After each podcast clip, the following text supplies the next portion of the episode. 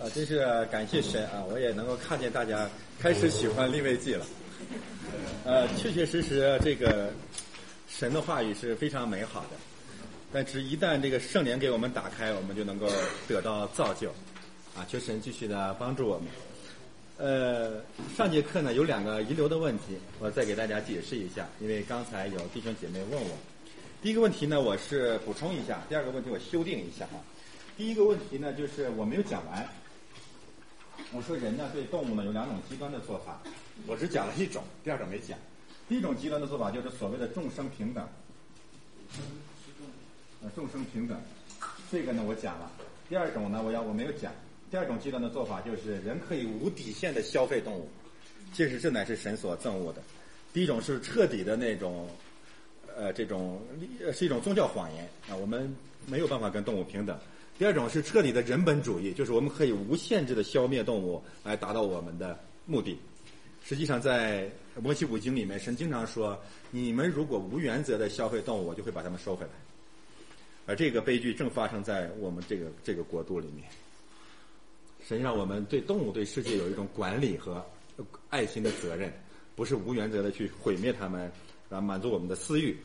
啊，这是我要补充的一个观点。然后我修订一个观点，就是关于那个甲骨文。啊，刚才贾弟兄问我，这个甲骨文他没有太听听清楚。我稍微修订一下，我说呢，有三种啊，对这个字有三种解读方法。第一是一个人洒血在祭坛上，第二一个呢是十字架上的血洒在祭坛上。啊，第三个呢，我想我刚才啊这个没有说清楚，实际上是中国人的甲骨，中国的甲骨文专家认为呢，是一个叉子插在肉上，然后滴下了血。呃，我不是很赞同他这个说法啊，呃，可以参考。但是这三种呃说法，无非我想得出那个结论啊，我刚才已经讲到了，就是中国先人关于献祭的记忆和最初的圣经的启示是还是挺一致的。后来我们。不明白这个献祭的真理，开始把别人放在叉子上，放在火上烤。今天基督寻找我们，让我们回到上帝赐给我们的那个献祭，就是基督十字架上的献祭，让我们脱离黑暗，进入光明的国度。好，我们现在开始讲下面的内容。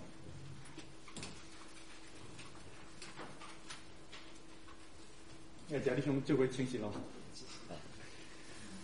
呃，我看下面的内容，我们该讲到概论的第二部分了。关于祭祀的高丽，这里面主要的讲了三个方面的信息。第八章告诉我们怎样来高丽祭祀，这里面有两个特别重要的动作，一个是用油膏抹，更重要的是雅这个这个祭祀要穿衣服。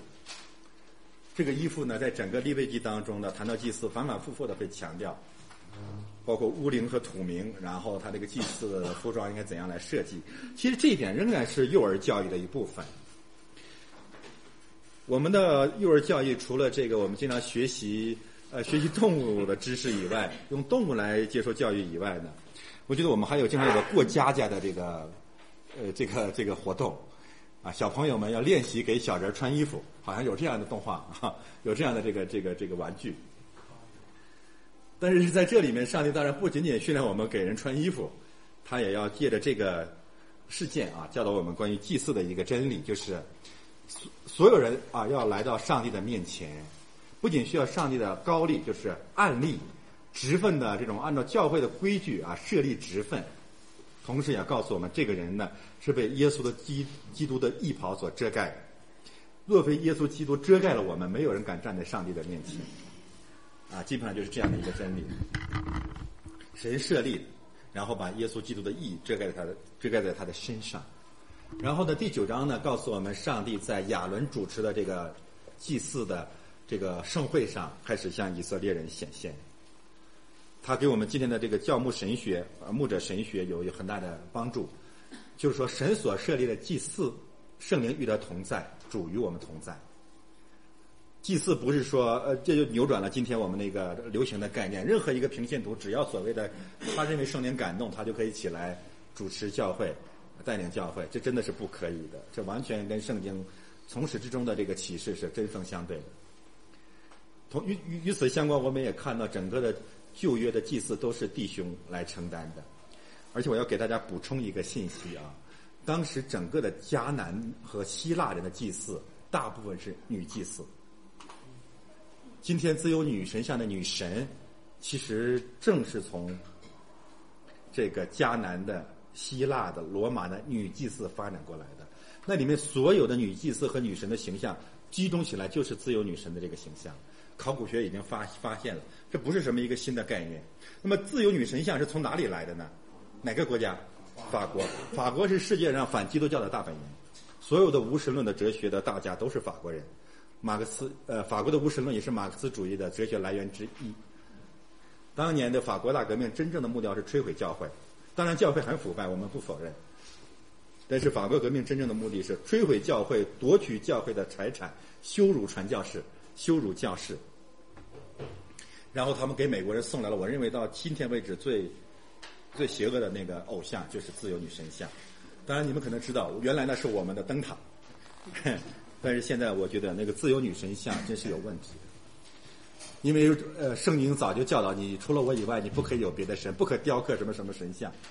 可是美国人真的是一个本来一个很伟大的国家，同时也同时也是一个偶像崇拜的国家。我们到那里能够看到这种偶像崇拜，今天怎样开始败坏美国人民的宗教生活？美国如果在衰落，乃是因为那个偶像开始发挥了影响力。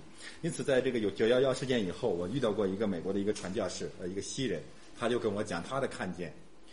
他说，九幺幺事件之所以发生在纽约，是因为神愤怒。我不敢这么讲啊，但是他有他的看见。因为在纽约充满了各种邪教和偶像的崇拜。万国的那种糟粕都在纽约，所以我们讲神的同在，乃是讲神借着他设立的职分，他设立的教会的秩序，他与我们同在。如果违背这一点，后果不堪设想。所以第十章我们就看到了那个非常惊人的一个案例，就是亚伦的两个儿子，按照他们的心思意念，按照他们的方式去献祭，然后就有圣圣火从坛里面出来。烧灭了他们两个人，这个到时候我们会重点去讲这个故事。那里面有一个特别的名词叫反火，他们现反火。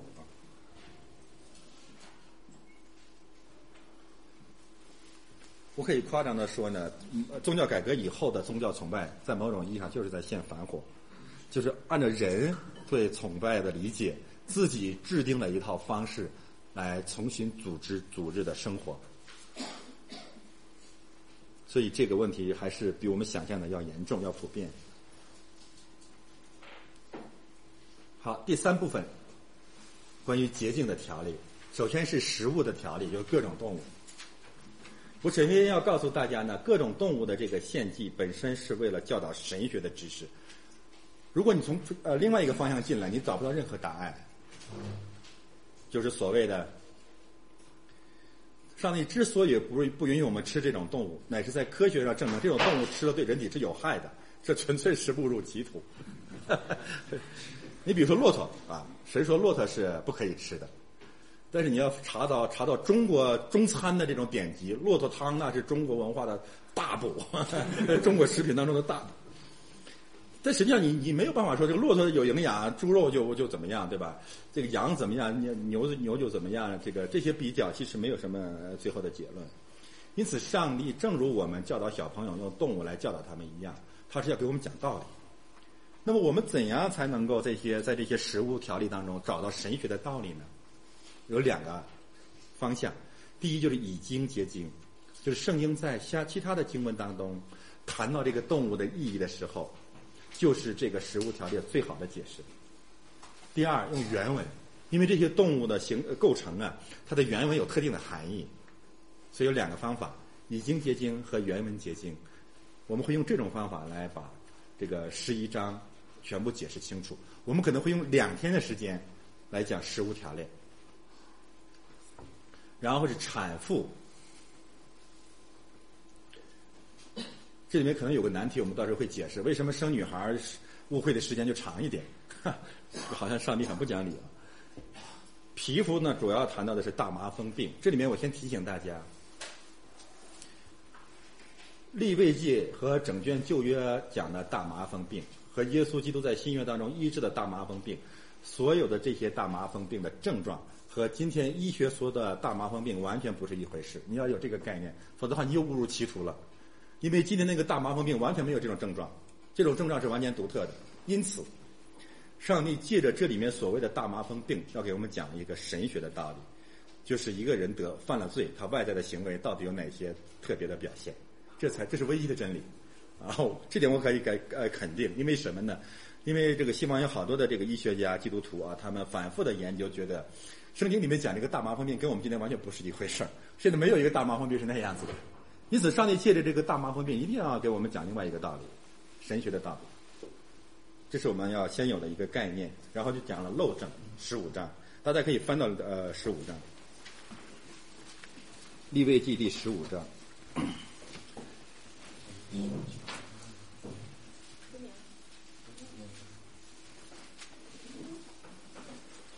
立位记第十五章，漏者患者洁净的列条列。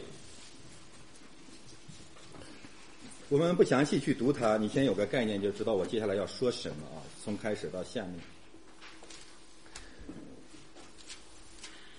我在一个很、很、很、很封闭的地方呢，写到立位记第十五章的时候，合上第十五章泪流满面。然后我给周英写过一封短信。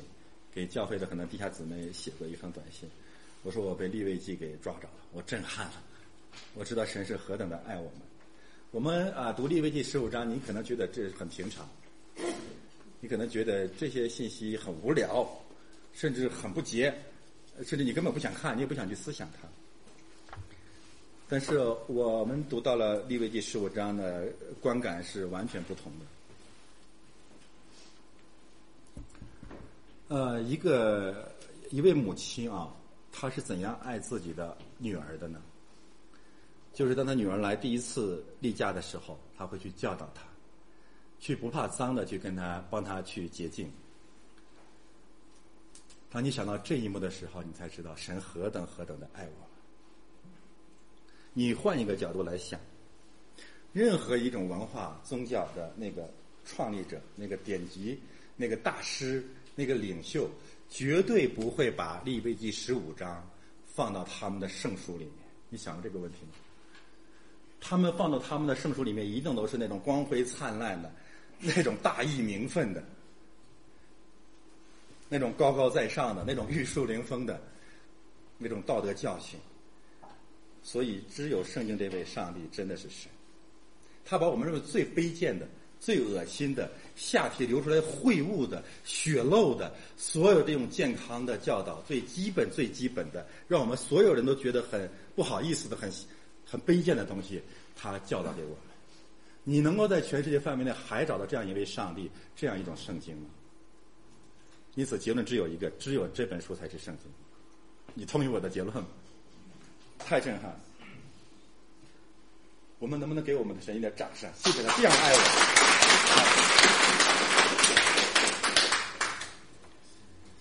我觉得我自己在我的母爱身上也能够感觉到这一点。我的臭袜子，我最我身上最脏的东西，他都会拿去洗。其实你要判断一个神到底爱不爱你，你判断你的父母到底爱不爱你，这是最好的标准。就是所有人最厌弃的东西，他帮你收拾，他在意，他帮你整理。这次我打打呃打点行囊的时候，发现我的背包里面有关于治脚气的一些药，那是我女儿放到里面去。爱我们的神会在我们在别人最厌弃我们的地方，他在场。这就是利未记十五章给我们的感动。所以利未记真的比我们想象的更美，更充满了爱。他如此的不厌其烦的唠叨我们。而这一幕在新约圣经里面就有一个更充分的见证。就是我们上帝的儿子蹲下来洗我们的臭脚，没有神会这样子的。一教的假神基本上都在上半身忙活，但是只有我们的神，我们最恶心的那个部分，他在那里真的就我我读利未记十五章，我就想看，就像看见了一个父亲，一个母亲，一个父亲怎样啊？我我小的时候，东北我有汗脚。呃，有一天我觉得真是我特别感动，但是我没有跟我爸爸说过。汗脚呢，那个东北三宝叫貂皮什么乌拉草，貂皮乌 乌乌拉草啊。然后那确实有乌拉草，用乌拉草做成那个鞋垫儿，然后放在这个鞋子里面。但是这小小孩儿、小男孩儿，你跑一天啊，臭气熏天，湿乎乎的，东北有炕叫炕头。然后我们这几个孩子的那个那个臭袜子，每天早上我们都会发现，都在我爸爸的那个炕头那个褥子下面。啊，这是爱。然后你独立危机其实就是这样的一个场面。你身上最脏的那个地方，神给你收拾干干净净的。他教导你每一个儿女说，你们要注意下体的卫生。啊，真是很感动。我们的神真的是爱我们的神，除了他以外再没有别神。你可以打开所有的宗教典，你能找到这样的上帝吗？人家的上帝那多光辉灿烂，要指点江山，人家要做别的。我们的上帝给我们收拾最恶心的东西。好好读利未记十五章，你就知道这位神值得我们跟随他到底。感谢主。好，不多说了，太感动。嗯，往下看吧。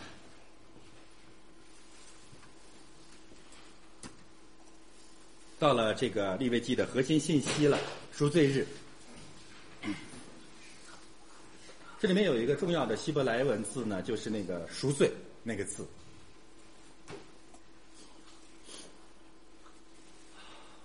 这是一幅名画，作者呢叫 W. H. Hunt。那么你可以在网上找到这个人，他画了很多有名的宗教绘画，这是他的一个名片，就是那个叫阿萨谢勒的那只羊啊，呃，不是叫阿萨谢勒，就那只羊吧，带到旷野里献给阿萨谢勒。我们知道这是一个利未记的一个难题。这个难题呢，我们一会儿呃最终会解释它。哎，大卫·鲍森也推荐这个这幅名画，他说从这个羊的眼神当中，你能够看见他的那种无辜、他的忧伤，啊，他怎样代代替我们的罪进入旷野，把我们的罪都带走。然后呢，这个希伯来字呢的名字。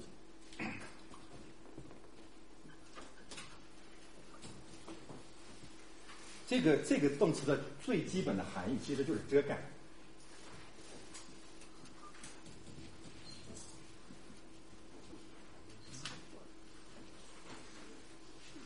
因此，我们一定要除罪，到底是什么意思？不是说我们完全变得圣洁了，是耶稣的血真的遮盖了我们。这个遮盖也告诉我们什么呢？就是上帝的救恩的方法是闪和雅弗所预表的方法，就怎样遮盖亚当。魔鬼的方法就是含的方法，我怎样把你揭露出来再洗干净？基督教是我们披上了耶稣基督的义袍，然后在教会生活当中慢慢的更新。关于整个创呃利未记第十六章呢，我们会用一天的时间去讲。好，第五部分讲到了圣洁，这里面呢有。五部分内容啊，也可以按照这这里面所示的交叉结构来安排。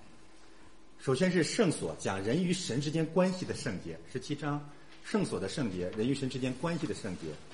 十八、十九章讲人与人之间关系的圣洁，特别是在我们跟亲人有亲人关系、跟邻居关系的圣洁，以及我们怎样这个处理啊亲人的肉身问题。这里面关于下体有很多很多的记载。然后中间这部分呢，就是如果不圣洁，神给给这些违背圣洁要求的人的这种处罚就是死亡。这里面规定了大量的死亡的这个条例。然后讲相应的讲教会里面圣旨的圣洁，就是祭祀的圣洁。然后呢是是会部里面献圣祭物的圣洁。我这里重点想讲一讲圣洁到底是什么意思啊？这个这个中国人民由于这个仁者见仁的传统啊，这个一谈到圣洁就男女关系。我再一次强调，圣经上的圣洁和这个基本上没有关系。圣洁主要有四个基本含义。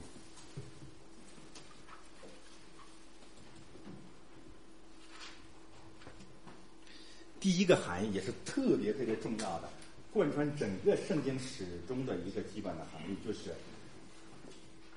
讲人讲神和人分别出来，如果没有这个基督教信仰，什么都不是。那如果这个问题不清楚的话，基督教信仰一定就成为邪教。所有的宗教、异教、邪教的共同特点就是神人一体，追求神人一体。我说的对不对呢？哲学也好，文化也好，呃，宗教也好，他们追求的目标就是神人一体，天人合一，物我两忘啊。但是圣经特别特别强调的一个核心的道理，就是永永远远要把你和我和上帝分别出来。上帝的归上帝，凯撒的归凯撒。我们也都记得创世纪那一幕啊，出埃及记那一幕。以色列人最伟大的英雄摩西来到上帝面前的时候，上帝说：“把你的鞋脱下来。”哎呀，这太伟大的一个宣告了。为什么要把你的鞋脱下来？就是你的人生走过那条破路，你以为你充满了人生的经验智慧，在我这什么都不是，你把它扔出去，到我这儿你唯一的一个面目，你跪下来仰望上帝的荣耀。这才是圣经，这才是基督教的信仰。但是我们这个一教都是就觉以呃以为自己穿了一双破鞋啊，穿了一双摩西那样的鞋，有充分的人生经验，学了埃及一切的学问，又苦大仇深，又义薄云天。我来到你的面前说，上帝，咱们俩聊聊，咱们谈谈世界和平的问题。咱们谈谈怎么能把人类变得更美一点？上帝说，还是谈谈世界和平的问题吧。上帝说：“你把你的鞋子脱下来。”所以圣的最最重要的一个含义就是以神啊把神从人分别出来。我们表面上好像觉得上帝这样做的很自我、很严酷，实际上我们获得了解放，那就是。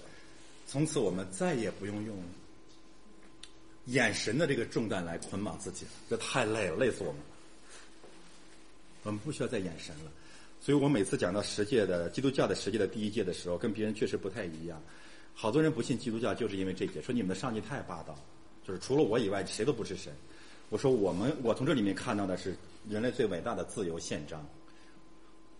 由于不再眼神了，我们获得了真正的自由。所有人类的重担都是一个罪人眼上帝造成的，但是上帝说：“你分别把我分别为圣，你才能得自由。”所以基督教伟大，真的就是在这个地方。所有的遗教真的是罪人最大的捆绑。这个圣洁的第二个含义，就是完全。然后我们会。在食物条例当中看到这个方面的应用，为什么有些动物是不圣洁、不洁净的？那是因为它们不够完全。他要求祭司来到神的面前的时候，残疾人不能做祭司。啊，这个到今天你可以不一定完全遵守这样的一个教导啊。这这是一个人真的瘸了，你觉得他不能做祭司，这不对啊。圣经上讲的这种完全，就是你在神面前要存着完全的排他的信仰，完全的信仰，不能同时有别的信仰。你不能一边信仰这个禅宗，你一边信仰呃神，这没有办法的。神要求你的信仰必须是完全的，像翻祭一样，你要完全相归信，相信他，相信他是唯一的、完全的救主。啊，这个完全呢，呃，相应的观念就是上帝反对混杂。可能你们都知道，这个立位记有一个规定，就是祭司不可以穿混纺的衣服。那那意思呢，就是你不能把别的东西掺一半弄到这儿来。所以你不可能 牧师一边讲圣经一边讲心理学，或者你可以利用它一点点啊，但你为了给圣经做见证啊。但是总的来说，你不可能一边佛教一边基督教。我最早跟这个台湾的一个神学呃领袖们发生了冲突，和这个有关。我去旧金山啊参加一个呃恩福恩福基金会举办的一个活动，然后呢有个台湾有个神学院的院长啊对我的讲话非常的反感。嗯，他说：“你凭什么说这个人要没有基督就全得全都没有指望？”我说：“这是圣经的常识。”我当时真的很诧异，我说：“你怎么做的神学院院的院长？” 我只不过是讲一个常识而已。然后后来他来讲，他说：“我有一个梦想，I have a dream。我有一个梦想，就是我看见了这个天上耶稣和孔子和谁在一起坐下来喝茶。” 哎呀，这我跟你说，这真是代表了港台神学院的一个一个一个主流，真的太败坏了。我是二零零二零零六年我到的台湾，也算是有关方面邀请我去访问，然后去了台湾的这个新竹神学院，也就是信义会的神学院。陈阳，你们去过吗？台湾那个新竹神学院，那是信义会的啊，是路德会。我没有进去过，但是我接触他们当中。对，然后他们的一些这个宗教神学术活动，你知道是什么吗？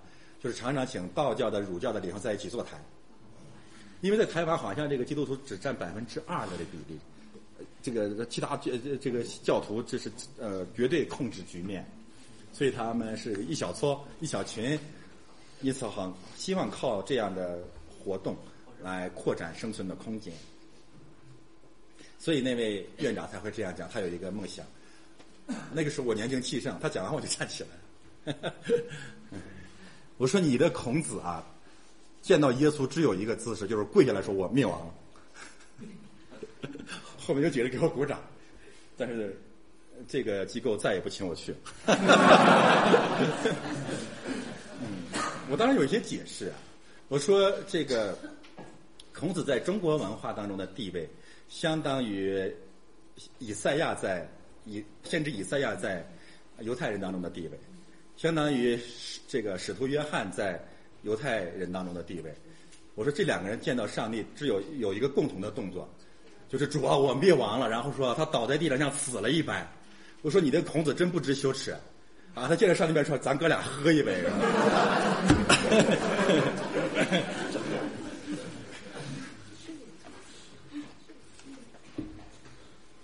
虽然我讲话可能是尖锐一点，真的是，我觉得真是我们信仰的常识啊。就是我们的信仰是完全的才是圣的，神认为圣洁就是完全的，混杂的不是。那么第三点呢，分别为圣是指什么呢？就是地点，所谓的圣所，就是上帝与人相会的这个地地方啊，包括也包括时间嘛，就是神会把一个时间和空间分别出来，作为我们相会的这个盛会啊。好，这个叫盛会，这个比较比较比较全面，盛会。这个盛会呢，是指上帝跟他子民之间的这种婚约关系是排他的，这是圣洁的一个含义。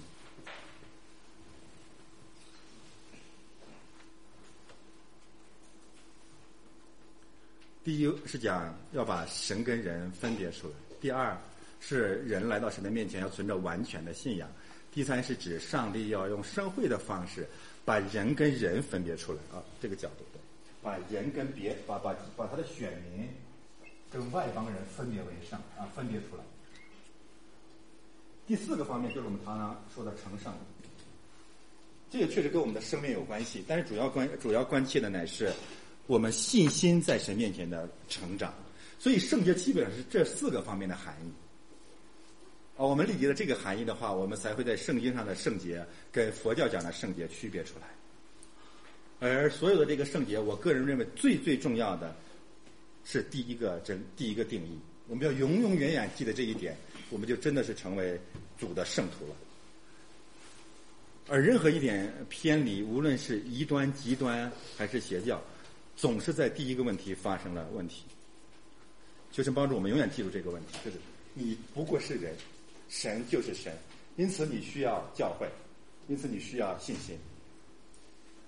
什么时候这个问题出现偏差了？一个最直接的后果就是你不再需要教会了，因为你已经神人一体了。你为什么要去教会？上帝在我这儿呢，对吧？所以异教的这种思想永远是反教会。我们刚才谈到的那种啊反教会的个人得救式的宣教模式，最后的结果也是这样的。我们不再需要教会了，因为我已经天人合一。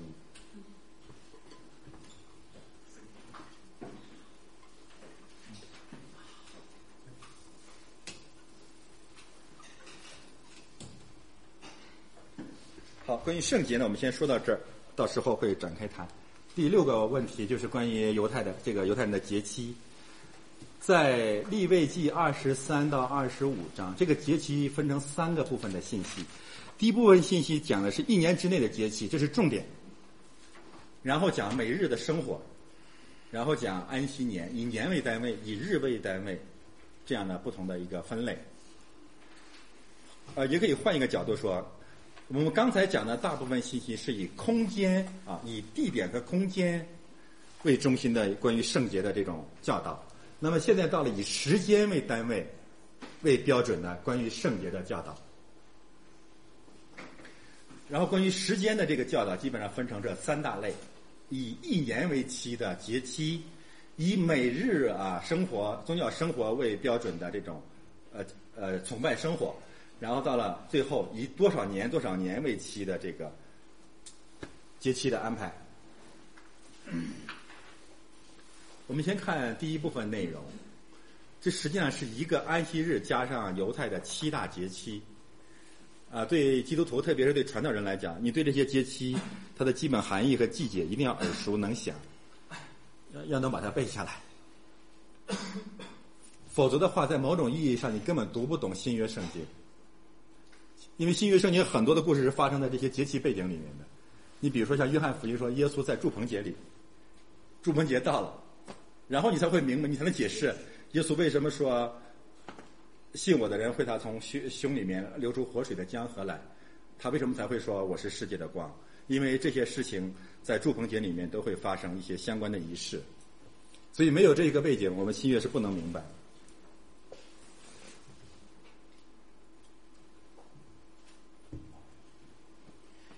首先是安息日，我们讲过了，不多说。然后是逾越节，这是犹太人的第一个节期，在一年的这个节期当中。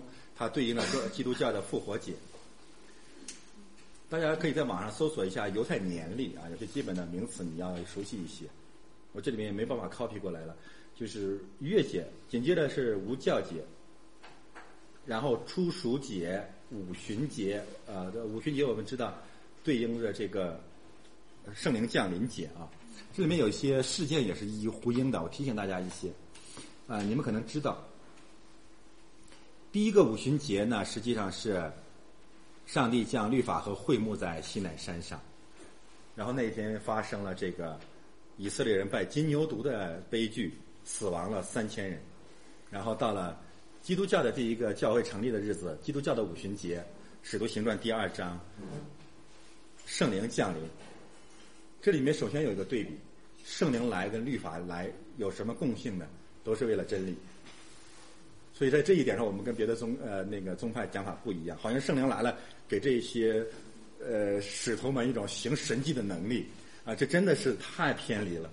圣灵降临没有别的，正如他降律法要教导以色列人一样，圣灵来要把基督的真理教导给我们。正因为如此，当五旬节这个彼得被圣灵充满的时候，彼得没有说：“哎呦，我已经被圣灵充满了，我给你们来一个我腾在半空当中不降下来的标准。”你要，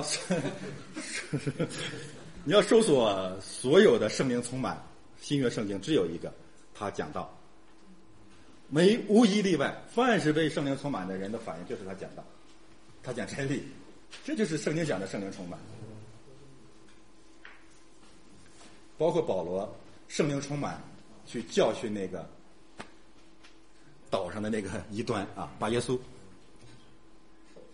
所以，首先的一个对比就是，五旬节的时候，圣灵充满，把上帝的真理启示给我们。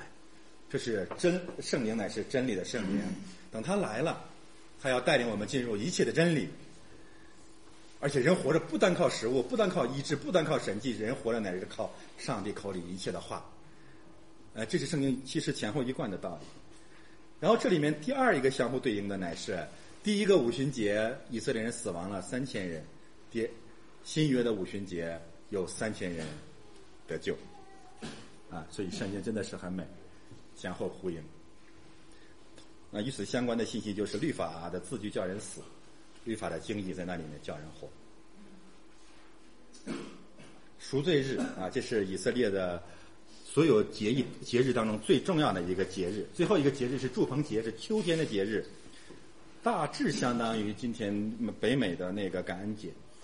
祝棚节是最大的节日，最欢乐的节日，全家最快乐的节日，最喜乐的节日。然后每日生活这里面讲到了每天要点灯，然后就是会呃会幕里面每天要点灯，然后陈设饼上要放好那个饼。这里面在告诉我们什么呢？就是神耶稣基督和他的真理是我们脚前的灯，路上的光，是我们日用的饮食。也就是说，基督徒除了这个节期之间有盛会以外，在日常生活当中呢，你要读经，神的话语是我们的脚前的灯路上的光。人活着不单靠食物，也靠着神口里一切的话。所以每天我们都在这样的处境里面。然后这里面讲了一个案例，这个案例我稍微多说一下。我们翻到第二十四章。利未记二十四章。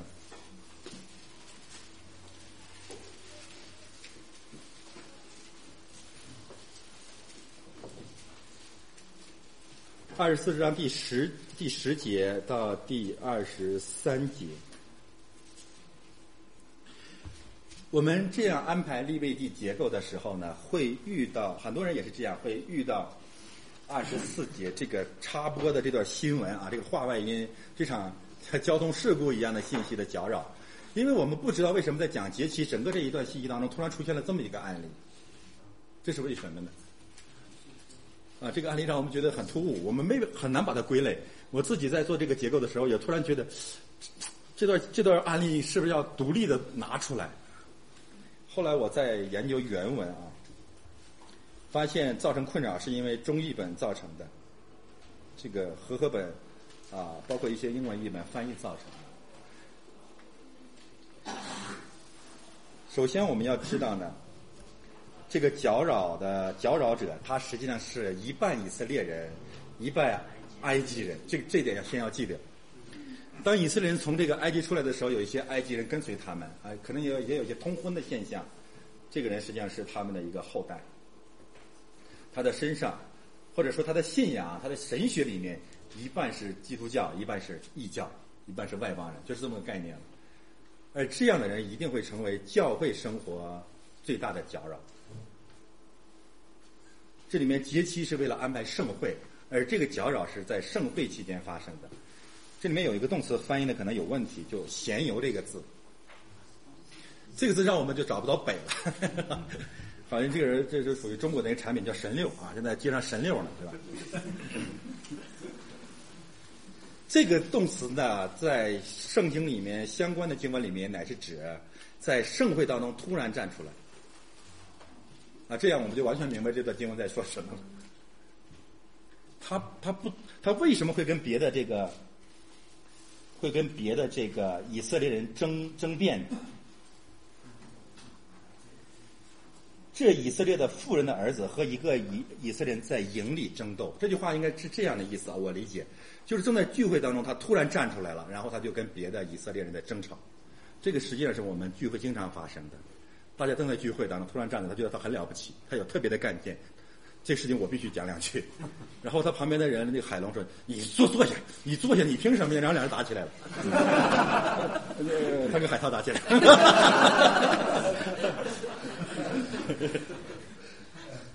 那基本上就这个这这个现象，有一半信仰的，有一半埃及人的道德的呃道道理的人，就总会觉得自己特别了不起，特别与众不同，啊，所以在盛会当中，他们往往会形成。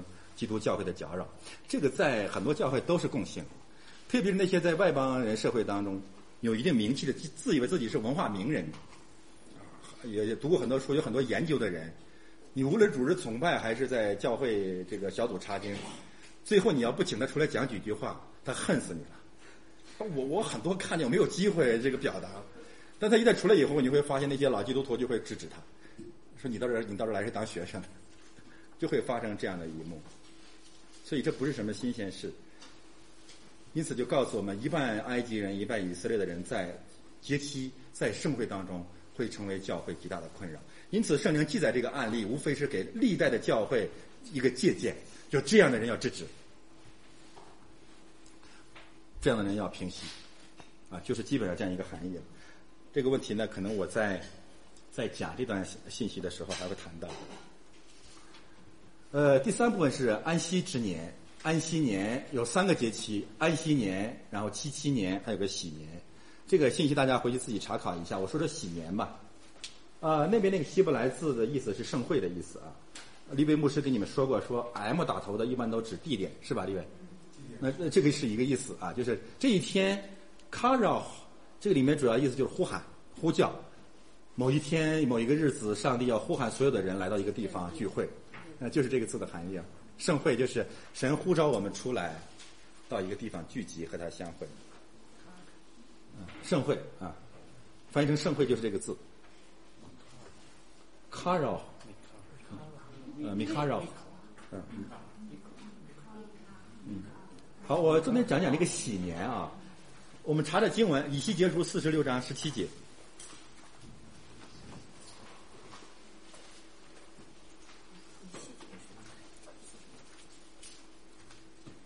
以西结书》四十六章十七节谈到了一个“喜年”。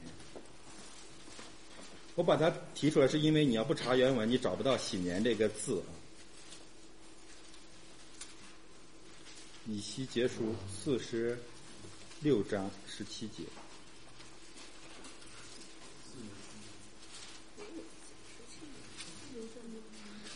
倘若王将一分产业赐给他的臣仆，就成了他臣仆的产业。到自由之年，仍要归于王。至于王的产业，被归于他的儿子。这里的王和儿子，你可以可以说成是基督，呃，上帝和他的儿子啊。重点说呢，这个喜年在以西结书里面的定概念叫自由之年，这是一个一个意思啊，完全是一个含义了。那么根据立位记这个这个呃这段信息呢，告诉我们喜自由之年有两种自由。所有的土地重新归给神，重新分配，然后所有的个人都获得个人自由。我们想到这上帝真是想的很很安排，这是上帝的政治政治宪章，上帝的政治自由。所以在真正的基督教国家，在以色列的这样的国家里面，其实土地本身不会形成永远的垄断，造成极端的社会不平等，而个人不会永远做别人的奴仆，最多五十年，上帝会重新建立。让每个人重新在一个新的起跑线上，大家看到了这个跟中国历史的区别在哪里？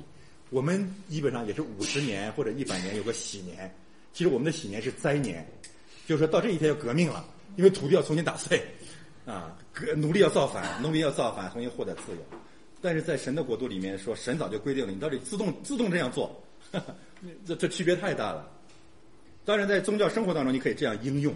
你不要永远的记着别人的仇恨，你要不要永远的让别人做你的奴仆？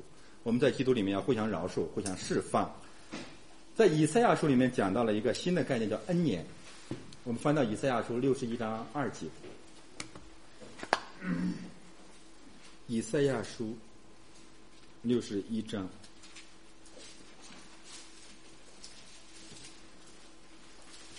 第二节。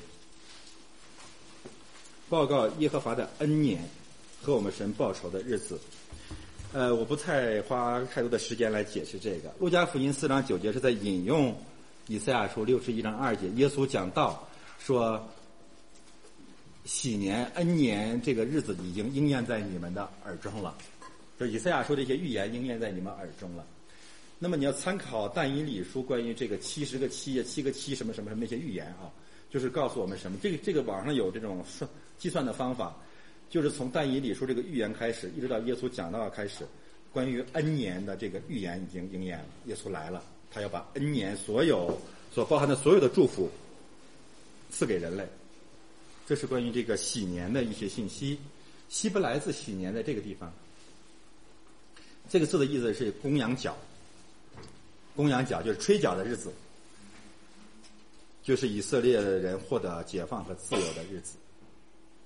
也是以色列人开始向世界进军的日子，所以喜年啊，总的来说两个方面的信息：第一，神的儿女获得自由；第二，我们要在遍地宣告自由。这是喜年，两个含义啊。再说一遍，在喜年我们在基督里面获得自由；第二，我们要在全世界宣告自由。所以，使徒行传是一个新的这个喜年开始了。使徒们在遍地宣告基督的自由。最后一部分，祝福和咒诅。我把整个的这两章变呃定义为叫圣约，就是上帝更要跟以色列人定正式的订立合约，要签字。到了立位这正式签字，双方都要签字。开始呢，第二十六章讲上帝的权利和责任。上帝的责任就是我必须祝福你们，上帝的权利是你们违违规矩，我要惩罚你们。祝福与咒诅。我曾经说过，从立位记以后，所有的旧约圣经先知的宣告，都是对二十六章的解释和应验。就是你会发现，以色列人按照这个祝福去啊去做，他们真的蒙了祝福；按照这个咒诅去行，真的蒙了咒诅。所以，整个旧约基本上是对立位记二十六章的一个扩大化的解释、应验和解释。是绝对不会错的，在细节上都是一样的，所以二十六章利未记二十六章乃是旧约神学的根基，旧约神学和历史的根基，绝不夸张啊！我们讲的时候你会看到。所以你要想把旧约圣经读懂，你把二十六章读懂就行了。那么接下来第二部分二十七章讲选民的责任和权利，就是你许的愿你要还，然后你要奉献。这里面的信息重点讲的是什么呢？重点讲的是教会生活。因为你会发现，所有的许愿与奉献都是围绕着会幕进行的。所以我们也可以这样来说：第一部分可以讲耶稣基督。就是上帝的祝福在基督里面祝福，上帝的咒诅归给了基督。那么第二部分讲的是教会，就是你所有的事情都要围绕着教会去进行。一个神的儿女，你的主要的奉献、许愿，所有这些实践活动都是在教会里面。这里面我稍微说一个问题，就关于许愿的问题，等到时候会展开来讲。像读这个今天的那个过失犯罪一样。啊，像读那个利未记十五章关于漏证的条例一样，我们总觉得这些规定离我们很远。许愿也是这样子，你会发现这事跟我们有什么关系？但实际上你要好好的想一想，我们每一天每一刻都活在许愿当中。许愿就是一个假言判断，什么意思呢？如果这个事儿怎么样，我就怎么样。你天天说这种话，你知道吗？你跟你经常跟神求说主，那也许你以前不知道你在跟神求，但实际上你是在许愿。说这个事儿如果这样了，我一定会那样。但是突然你碰见圣经了，神说这事儿我是认真的，你答应了，你一定得办。你明白吗？这样一来的话呢，基督徒、以色列人就跟外邦人全分别出来了。外邦人可以随便说，说完就忘了。但是神说我很认真啊，而且我要你在教会生活当中把你的许愿完成出来。所以我们的所有的想法、所有的诉求，要承担后果、承担责任。这样一想，你会发现许愿这些条例跟我们密切相关。每件事情，每一个想法，神都要求你兑现你当初所说的话。那这就要求我们说话一定要特别小心。呃，事实记其实是一个关于许愿的悲剧，对吧？耶夫他说：“如果你成就了，谁要先先出来，我就把它献给你。”他女儿先出来了，啊，所以许愿告诉我们一定要特别特别的小心，而且许愿也提醒我们一定要说真话。有一些许愿，有外邦人的许愿从来都不是都不兑现，特别男人这方面，我觉得男人更更更更更可怕，是吧？我太爱你了，我愿意为你而死，对吧？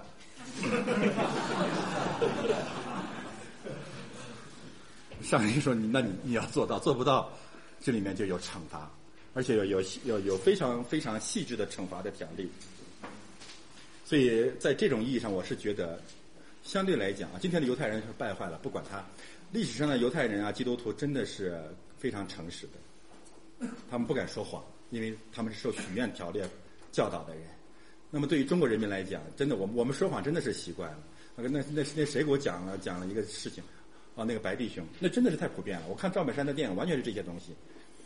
啊，你坐在这里打电话，在哪儿呢？哦，在外面呢。然后推门进来了，你怎么你就不在家里呢？就是我。而且现在这个影视艺术这些东西非常正常。非常非常正常。我自己也干过这种事情啊。以前我做老板的时候，因为太累，你不想跟那些人交往。然后，但是有时候你自己都搞搞不清你在说谎。你躺在那，里拿着电话说你在哪呢？我在外面呢。我放下电话，我才发现我用的是家里的电话。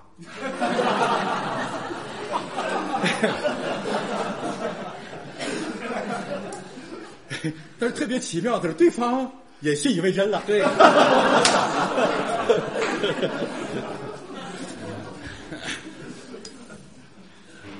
我们说谎已经到了炉火纯青的地步。奉献，这里面讲到了一些奉献的教导，告诉我们基督徒的生命是一个奉献的生命，而这个奉献和立位记的第一章到第七章又首尾呼应了。献祭也是一种奉献，奉献也是一种奉献。他告诉我们，神的儿女实际实际上，我们的荣耀乃是我们是一个奉献者的生命，不是一个消费者的生命。好的，最后我们讲一讲立位记中立位记中的基督。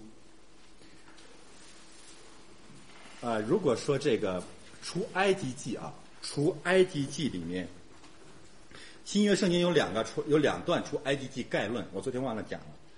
一个除埃及记概论就是斯斯提凡的讲道当中有一段关于摩西和除埃及记的一个总结啊，你读这个除埃及记，你可以把那个当做一个概论，那是新约关于出埃及记的概论。新约关于出埃及记的第二部分概论就是希伯来书当中有一段关于出埃及记的一个总结啊，都可以。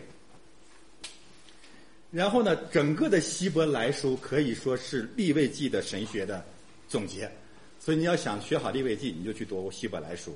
但是关于希伯来书的这个解释和立位记之间的关系的解释，讲的人太多了，我们不讲了，你自己读都能读得读得懂，好吧？但是你要想研究立位记，一定要读希伯来书。这里面只是其中的一部分信息，告诉我们希伯来立位记是怎样指向耶稣基督的，就是那些动物的献祭最后都在耶稣基督当中应验了。这个不多说了，这个道理你们都知道。那么难题在这个问题上就是阿撒谢勒，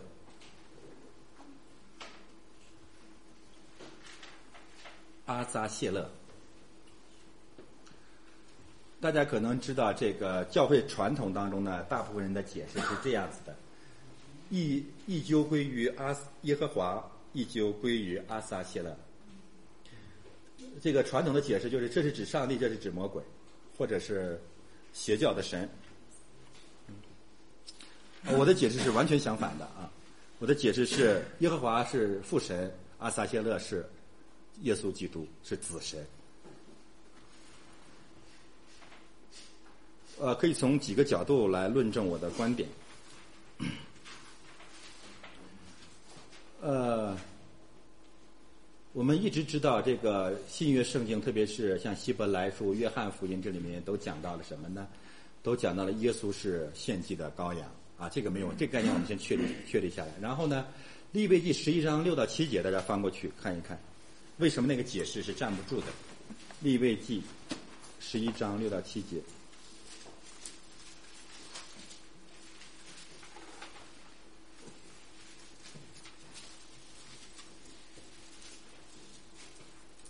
利未记十一章六到七节，那个，呃，海涛，你呃，那个你你再，你再帮读一下吧。OK，利未记第十一章六到七节，兔子因为倒教不分蹄，就与你们不洁净；猪因为蹄分两半，却不倒教，就与你们不洁净。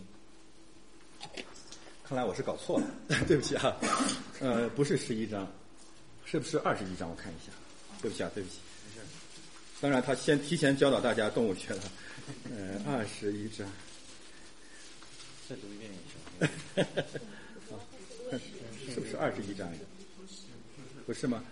呃，呃，哎，我的电脑打开，那是我的电脑吗？那我的上面有。好，大家稍等一下，因为这节经文很重要，告诉我们那种解释是完全站不住的。是十六章吗？十六章是吧？好，那谁找到读一下，我听听是不是这个？十六章，嗯，十六章六到七节吗？假如要把赎罪祭的公牛奉上，为自己和本家赎罪，也要把两只公山羊安置在会幕耶和华面前。呃，不是这个。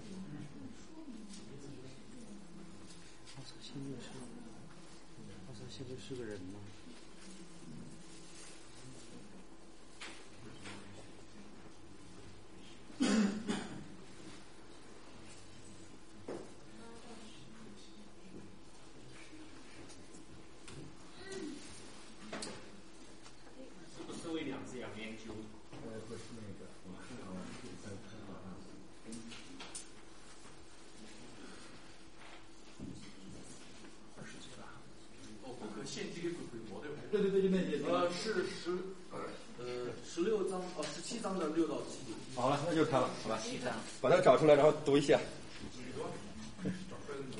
呃，帮我那个、那个、那个、那个，这个帮我放回来。祭祭司要第六节，祭司要把血洒在会幕门口耶和华的坛上，把脂油焚烧，献给耶和华为馨香的祭。他们不可再献祭给他们行邪淫所随从的鬼魔，这要做他们世世代代永远的定力。好的，这个规定是永远的啊，永远的。啊，上帝其实不仅仅是借着这个这节经文，好多经文都在告诉我们，不可以向魔鬼献祭，啊，这很清楚的教导。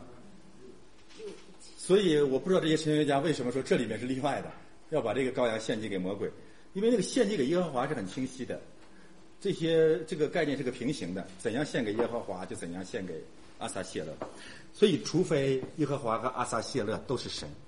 但是在犹太神学当中，你根本找不到这种答案，除非你到基督教里面去找，尤其是你在启示录里面能够完全找到。启示录启示录里面有大量的父神和羔羊并行的经文，有有有印象吗？这个要献给耶和华和羔羊，献给神和羔羊，献给神和羔羊，献给神和羔羊，所以这是完全完全平行的，这是第一个论据。第二一个呢，我们就能够看到是什么呢？就是这个字本身啊，也给我们这样一个信息。阿萨西的这个字本身。分开，这是羊，呃，这个是带罪的、消失的、走失的。带罪，呃，这这个字直接翻译就是替罪羊，耶稣就是替罪羊，这没有什么问题啊。这个整个圣经非常清楚的启示。那么最后一点是我个人的引申了啊，这个还需要这个立委啊和其他的这个这个这个专家去支持，就是这个消呃消失的替罪羊的这个字本身呢，实际上。你会看到第一个字是神，对吗？对。第二字是权柄，就是那个杖。中间那个字可以当做婴孩或者是食物，或者是幼儿。你会发现，父怀里的独生子，你看得见吗？神，然后然后呢，他在上帝全能父的右边，这是权柄。啊，这些信息可以跟其他信息合在一起。耶稣在神的右边，上帝把所有的权柄全都赐给他。然后，在圣经在希伯来字当中，这两个字我常常指神。第一个字母指神没有问题，这个也常常指神的全名，也指也可以指神，所以中间就是父怀里的独生子。啊，这当然是一个引申的，供大家参考。所以阿撒谢勒的这个词啊，我们啊，我个人的领受就是，他就是预表耶稣基督的。而整个的立位记最核心的篇章就是十六章，是从各个角度、各个方面在讲耶稣基督。包括阿撒谢勒，而且你会注意，阿撒谢勒在利未记十六章中占有了非常非常多的篇幅。我不知道上帝为什么要把魔鬼放在最重要的立位记里面，立位记里面最重要的篇章，立位记里面最重要的篇章当中最重要的信息，完全没有道理的。除非说整个圣经都指着耶稣基督的，而阿撒谢勒同样是指着耶稣基督的。我们感谢神。